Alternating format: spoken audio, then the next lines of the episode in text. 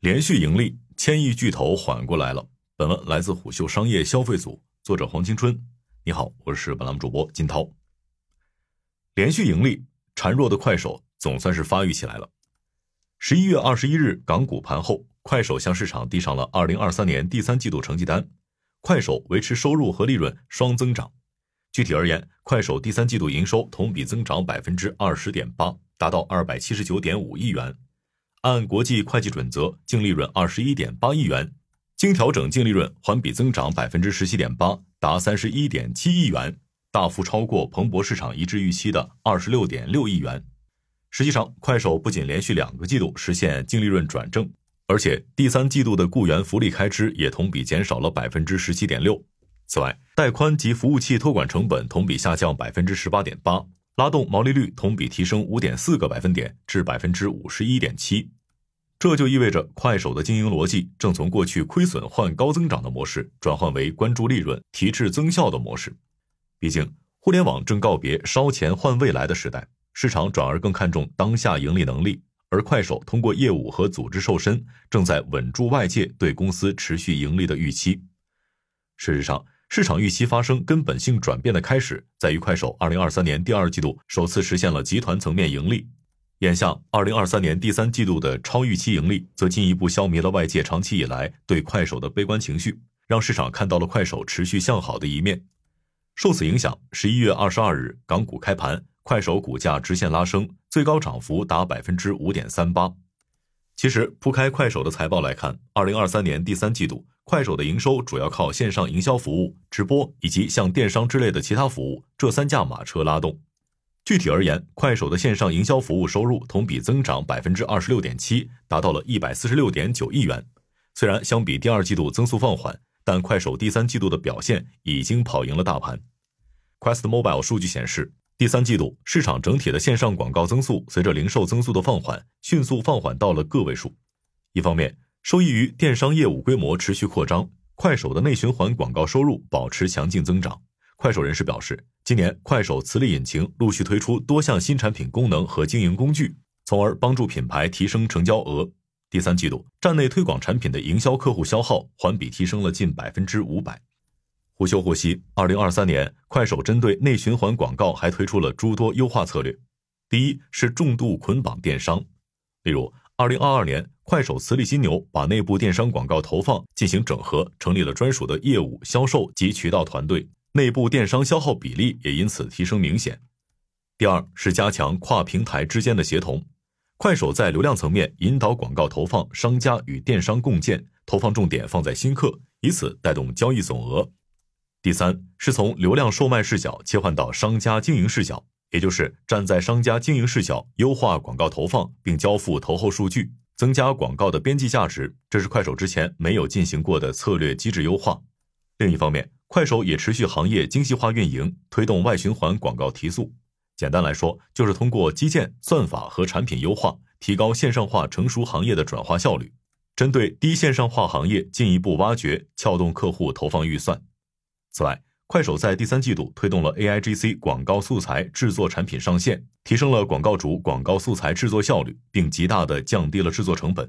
数据显示，二零二三年第三季度，快手的外循环原生推广素材投放消耗环比提升超百分之三十，且暑期档的短剧与亚运会等爆款内容也极大拉动了品牌广告消耗。财报显示，暑期档快手上线了八十五部星网短剧，其中二十一部播放量破亿，而在亚运期间。快手日均观看亚运内容的用户数达二点三亿，视频播放量超五百三十一亿。再来看看直播，快手直播收入同比增长百分之八点六，达到九十七点二亿元。这部分业务变化不大，因为高度受政策变化和监管意志影响。最后是其他业务，它的收入同比增长百分之三十六点六，达到三十五点四亿元。而与之对应，二零二三年第三季度，快手电商交易总额同比增长百分之三十点四。达两千九百零二亿元，至此第三季度交易总额达七千八百零五亿，预计二零二三全年有望冲破万亿。要知道，二零二三年第三季度作为交易淡季，没有六幺八、双十一这样的大促节点加持，快手电商仍有百分之三十的交易总额增长，足见直播电商远没有到零和博弈阶段，天花板仍可向上试探。对此，快手科技创始人兼 CEO 程一笑在当晚业绩电话会上提到，在传统的电商淡季，快手电商仍然展现了独特的韧性和优势。这份韧性和优势具体可以从三个方面展开。第一，在商家经营侧，二零二三年第三季度，通过精细化的商家分级运营体系，快手月均动销商家同比增长了约百分之五十。这主要得益于快手在招商、冷启、自播和分销阶段对商家的扶持，以及持续优化品牌获取流量的能力。这也使一些知名品牌自播的交易总额同比增长超百分之一百。第二，在达人运营侧，为了降低达人经营门槛，快手持续加强分销库的建设，并更加关注中腰部及长尾达人的成长。财报数据显示，第三季度。快手腰部及以下的达人占整体达人交易总额的比例，从二零二一年初的百分之二十，逐步提升至本季度的近百分之五十。快手正继续相关的达人扶持计划，推动商家货品优势与达人内容优势的互补，这既能让人和货得到更加精准的匹配，也能进一步激活商家的供应链能力。第三，在平台基础设施侧，商品分、店铺体验分和达人带货口碑分等指标，进一步加速了商家的汰换。此外，通过全域建模，快手提升了电商全域流量规模和流量效率，实现了电商内容和服务的优胜劣汰。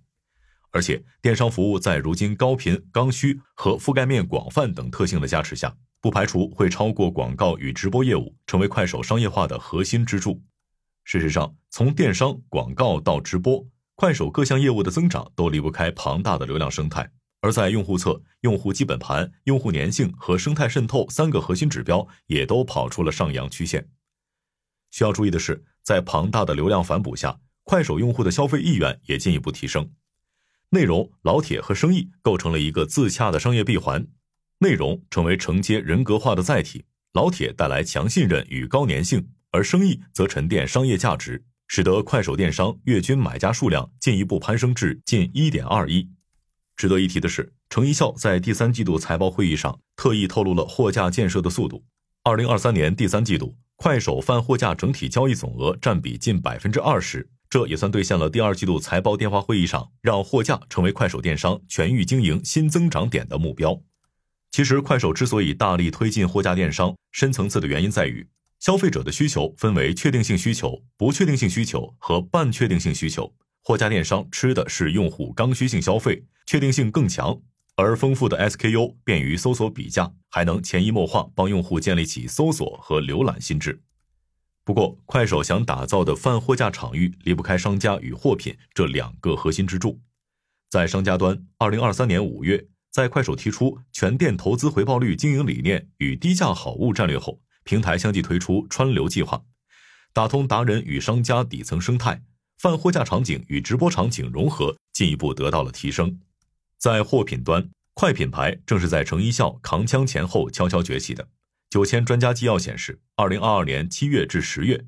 快手转型至快品牌的商家超三百家，这一定程度上缓解了头部主播对平台的钳制。例如，京东强势的数码家电领域，快品牌代表就有梅特德菲、烹科、厨之意等。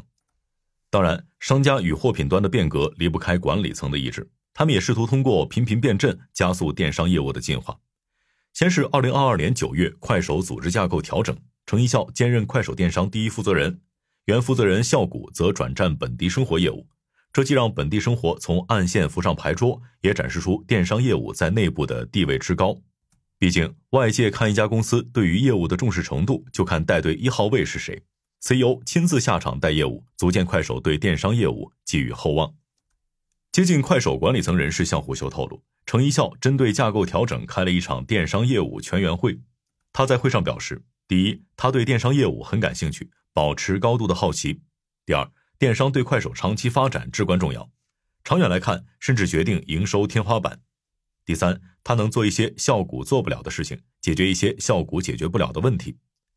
二零二三年十一月十五日，快手发布了全员内部邮件。邮件宣布，经营管理委员会成员王建伟兼任电商和商业化负责人，程一笑不再监管电商业务。